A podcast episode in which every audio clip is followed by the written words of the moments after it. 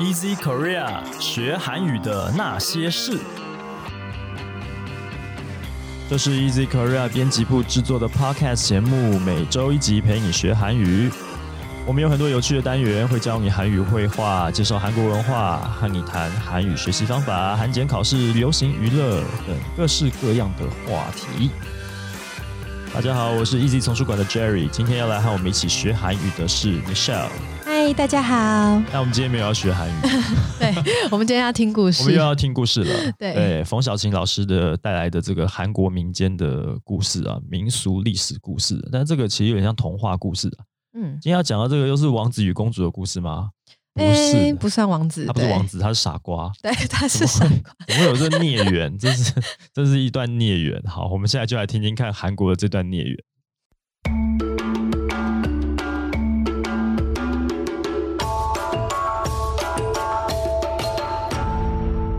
欢迎收听 Easy Korea 的韩语有声专辑《韩国民间传统故事》，我是中韩文口译静。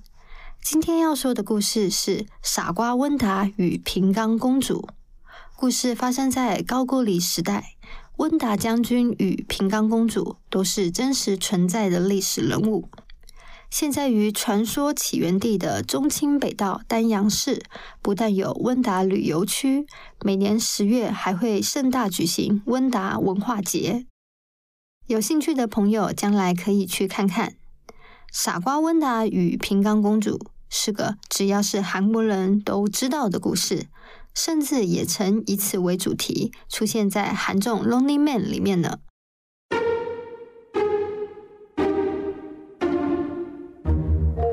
高句丽第二十五代王平原王时期，有一个非常出名的傻瓜，叫做温达。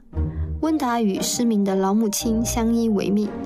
温达傻傻笨笨，常常被周遭的人嘲笑跟欺负，而且不管怎么样被嘲讽或者是被欺负，温达总是傻笑着，不会生气。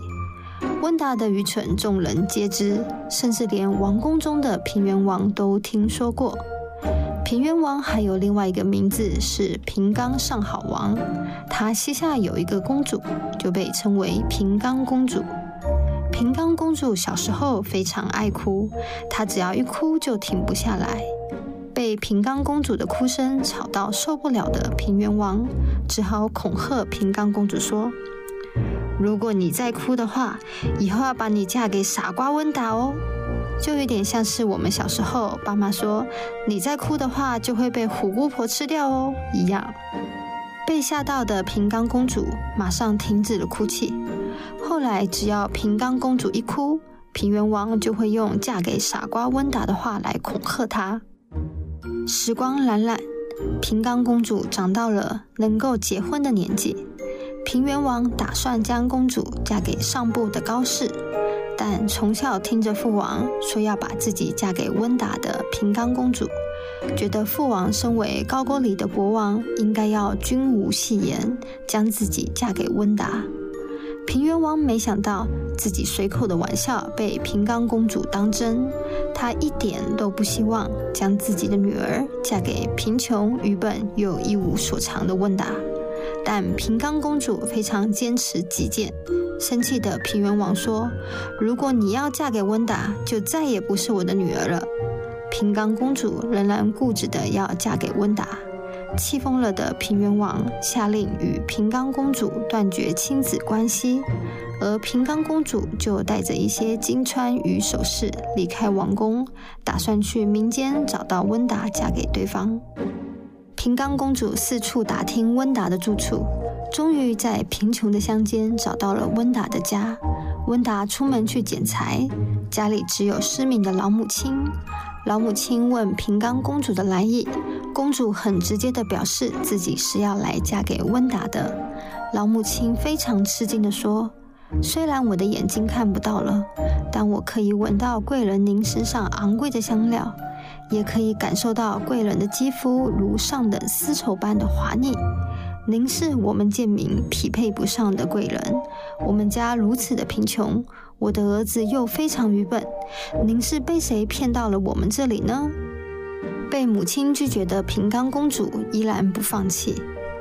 当温达回到家，平冈公主再次表明自己要嫁给对方的意愿。温达看到一个这么美丽高贵的女子要嫁给自己，也是感到不可置信。温达还说：“不会有年轻的女子来到我们这穷乡僻壤，你应该不是人，是鬼魂或狐狸的化身吧？”平冈公主努力说服母亲与温达。并以行动证明她的决心。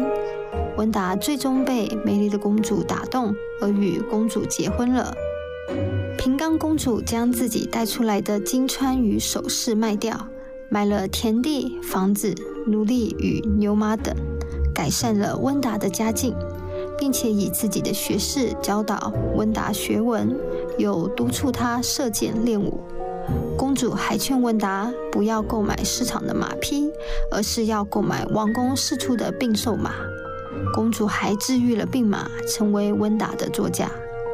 温达在公主的陪伴下，每天孜孜不倦地学习，也认真地练习射箭、挥刀与骑马，逐渐成长为一个文武双全的男子汉。高句丽固定在每年三月三日上市节举行国家狩猎大会，并会用那天的猎物来祭祀上天。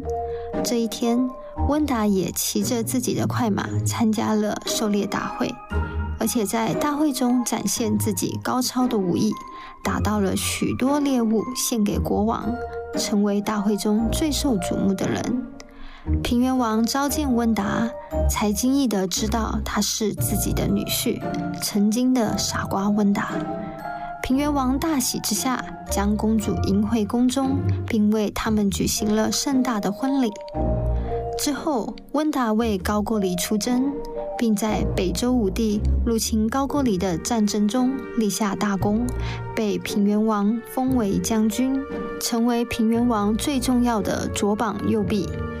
平原王去世之后，由平冈公主的哥哥阴阳王继位，温达将军则继续为阴阳王效命。此时正是新罗与高句丽交战的时候，温达主动向阴阳王要求出征，并表示自己会收复被新罗夺走的汉江以北土地。出战之前，温达发誓说：“夺不回土地，他就不会回国。”结果，温达与新罗军在阿旦城大战中被流矢射中，惨烈的牺牲了。温达死后，尸体收敛入棺，但棺木仿佛被钉在地上一样，完全无法移动。得知温达死讯的平冈公主悲痛欲绝，却还是赶到了温达棺木所在地。平冈公主悲伤地扶着温达的棺木，跟温达棺木说。生死是上天给予的命运，你就安心的离去吧。才顺利的为温达举行葬礼便下葬。这就是高句丽时期温达将军一生的故事。傻瓜温达与平冈公主是韩国知名的凄美爱情故事，有许多人被两人的爱情感动。同时，也有很多人提出疑问，觉得封建时期阶级制度分明的公主不可能会下嫁庶民。另外，也有人怀疑温达不是傻瓜，而是心机很重、攀附上公主的凤凰男等等。毕竟，如果真的是笨蛋的话，怎么可能那么轻易的就被公主养成聪明的人呢？如果真的是公主养成的话，我觉得平原王应该让公主当教育部部长，这样整个王朝的百姓都能够被养成大将军了。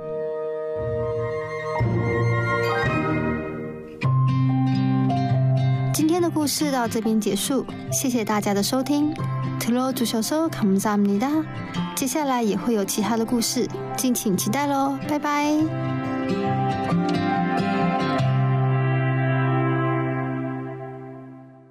其实中国民间也有类似的故事啊。我记得我小时候有看过一个，就是什么傻瓜傻瓜女婿吧。然后也是傻瓜这样。